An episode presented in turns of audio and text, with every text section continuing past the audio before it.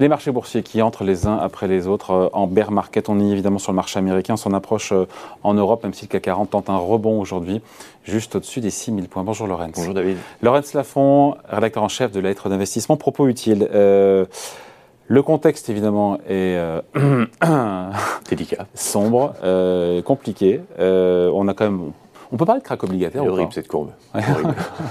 euh, oui, c'est bah, tout le problème, c'est qu'on a, on a les deux marchés actions et obligataires qui, qui, cèdent en même temps.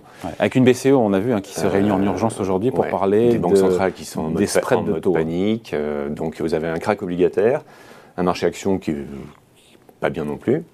Donc pour quelqu'un qui a un portefeuille diversifié ou même des fonds diversifiés euh, qui sont censés amortir les chocs, euh, vous n'amortissez rien du tout en ce moment, puisque les deux sont orientés dans le même sens. Ah, sur les obligations euh, souveraines françaises, sur l'OAT, on est à moins 20% depuis début de l'année. Enfin, acheter de l'OAT pour faire moins 20, ouais, faire, pire que faire pire que le CAC 40 qui est à moins 15. Il fallait prendre du taux variable. Euh... faut qu'on y a qu'à. Hein. non, non, mais en même temps, ouais, enfin, quand on a une inflation telle qu'elle s'est présentée depuis maintenant plusieurs mois. Donc moins 20 sur les OAT depuis le début de l'année, moins 15 sur le CAC 40. Est-ce qu'il y a des compartiments Moins 30 sur le Nasdaq. Oui et moins 20 sur le S&P, c'est à votre tour euh, J'en ai plus. non, sérieusement. Qu'est-ce qu'il y a, qu'est-ce qu'il y a comme, encore une fois, comme, euh, comme poche qui, qui, résiste en ce moment eh ben, Il va me parler de l'or, je le sens, Mais oui, je le vois. Bah, non, bah, je commence pas par l'or. Si, si, si, allez, vas-y, l'or. euh, bah oui, la valeur refuge, c'est l'or. Et euh, dans ces moments-là, elle joue son rôle. vous avez. Enfin, ça flambe pas, l'or Non, ça flambe pas. en même temps, bon, c'est vrai que depuis le début de l'année, c'est flat. on fait zéro en dollars. Mais vous, vous êtes européen, vous investissez en euros et vous gagnez 8-9% parce qu'il n'y a que en dollars que l'or est, stable, ah dans les autres monnaies, il grimpe. Euh, Donc on gagne, on gagne C'est valeur refuge. C'est, euh, on voit une période inflationniste incroyable et on sait que par le passé, l'or a été une protection contre l'inflation. Si vous avez, on peut vous parliez de voitures juste avant. Euh, si vous aviez acheté de l'or il y a 50 ans avec une certaine quantité d'or, aujourd'hui vous avez la même quantité d'or pour une voiture qui, a fait, qui est 20 fois, plus chère. si vous aviez un dollar à l'époque, vous ne pouvez plus rien faire aujourd'hui. Donc euh, c'est euh, une protection. Sauf que euh, qui dit inflation dit taux d'intérêt plus élevé, les hausses de taux, c'est c'est pas très bon. C'est vrai que normalement les hausses de taux sont pas hein. bonnes, mais comme les banques centrales sont derrière la courbe et que vous avez une inflation qui est plus forte, plus forte que, le, que les taux, vous avez des taux réels négatifs. Donc le, déficit de rendement de, de, l'or, l'absence de rendement n'est pas un si gros handicap par rapport. Quand on a une inflation à 8 et des taux qui sont à 1 ou 2, effectivement, on est très largement en, est en, en Donc en plus, vous avez un marché qui est sain sur l'or avec plutôt un déficit d'offres. Donc euh, il fallait en avoir, euh, on peut encore en avoir d'ailleurs, je pense que l'or, ça reste, ça reste intéressant dans, ce contexte. Bon, les actions chinoises, rien à voir pour le coup. Ouais. Vous n'y croyez pas. Hein. Non, mais pourquoi Non, mais j'ai pas suivi en fait. Non, mais euh, c'est, bah, les actions chinoises, vous savez, elles ont subi une mauvaise année 2021. Ouais. parce que les Parce que Pékin. Parce que Xi Jinping surtout, plus que encore Pékin. Non, quand dis Pékin, c'est les Oui, bien sûr, non, mais je comprends. Euh, parce qu'ils ont eu un délire de régulation, euh, une offensive totale contre les grands groupes technologiques. Ils ont fait très très peur aux investisseurs. Et euh, bah, ça n'a pas tardé, c'est-à-dire qu'ils ont fait peur. Ils ont vu que tout de suite, les marchés flanchaient en Chine. Ils ont vu que leur économie flanchait. Ils ont vu que tout allait mal. Ils se sont dit, on n'a peut-être pas eu une bonne idée au niveau du timing. Et on a un changement de ton qui est radical qui est vraiment à 180 degrés sur tous mm. les sujets. C'est-à-dire que maintenant, c'est relance monétaire, relance budgétaire, donc c'est seul, la seule zone où il y a une relance monétaire, hein, puisque ailleurs on monte les taux, en Chine on les baisse, euh, parce qu'ils ont une marge de manœuvre aussi. Euh, Et ça donne quoi sur les marchés boursiers chinois? Eh ben, depuis, euh, depuis le début du mois de mai, par exemple, on est en hausse. Alors que c'est là où les marchés... En hausse de On est en hausse de 6-7%, ce qui fait un gros écart avec le reste des marchés. En différentiel, donc il y a, y, a un retour des investisseurs sur la Chine.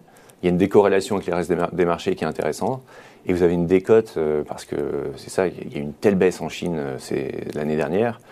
Euh, les valeurs chinoises n'ont jamais été aussi peu valorisées par rapport au reste de la planète mm. depuis 25 ans. Donc c'est une force de, résistance dans un marché qui n'en a pas beaucoup.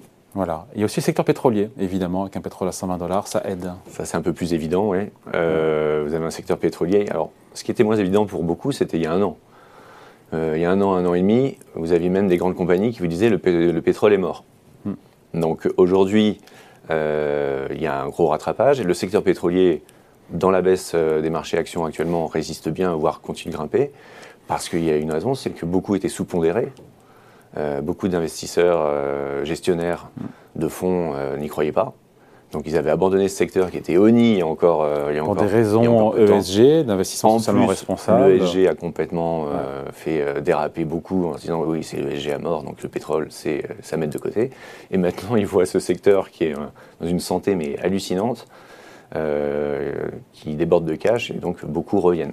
Donc forcément, vous avez une surperformance assez flagrante. Hum. Puisque parler du cash, évidemment, dans ces moments de baisse des marchés où tout baisse, actions, obligations, cash is king, évidemment. Hum. Bah évidemment, ouais. Euh, parfois, Merci pour l'idée du siècle. Hein. ben non, mais vous avez, comme vous le disiez, moins 20, moins 15, moins 30 sur plein d'indices. Si vous gardez du cash et que vous avez l'érosion euh, monétaire à cause de l'inflation, vous êtes à que moins 5. Vous ne perdez que 5% sur l'année, euh, ce qui n'est pas si mal. et une deuxième chose, c'est que non seulement vous résistez dans la baisse, mais vous gardez énormément de munitions pour aller sur les marchés. Le but des marchés, c'est d'acheter quand ça baisse, euh, quand il y a des soldes. Là, on est en période, on est en début de solde, on va dire. Mm. Euh, donc c'est pas mal d'en avoir et de se dire euh, je, vais, je vais être en mesure mm. d'aller acheter ce qui se fait brader parce qu'il y, a des excès. il y a eu des excès sur la tech. Là maintenant la tech, la tech est un peu moins visée. Ce sont les, grosses tech, les GAFA qui sont dans le, dans le cœur du cyclone, on va dire. Mm. vous avez les autres secteurs qui flanchent. Mais voilà, il y a une rotation qui se fait progressivement et au bout d'un moment, ben, quand tout aura baissé, vous allez avoir de belles opportunités. Tout a baissé, pardon. Et c'est vrai que quand on, voit, on était, début d'année, on était à 7004, on est à 6000 points. Mm. Ça fait une sacrée chute, mais à horizon sur 5 ans, on se dit que malgré tout, 6000 euh, points, ça peut baisser encore. Hein. Bien quand sûr. on regarde en tendance. Bien sûr, bien sûr. Euh, c'est pas.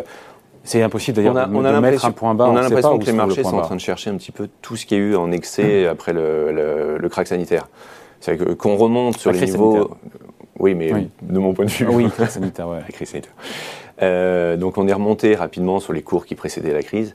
C'était assez logique vu ce qui avait été injecté et euh, la remise en route du système. Mais tout ce qui a été pris derrière était une énorme exubérance, un délire total à cause des banques centrales. Hmm. Elles sont en train de corriger le tir maintenant bien tardivement.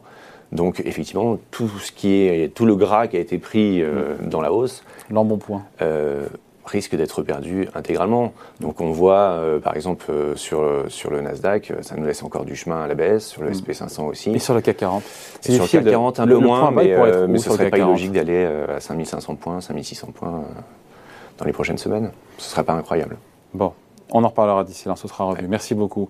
Point de vue signé Laurence Lafont, rédacteur en chef de la lettre d'investissement. Propos utiles. Salut. Salut.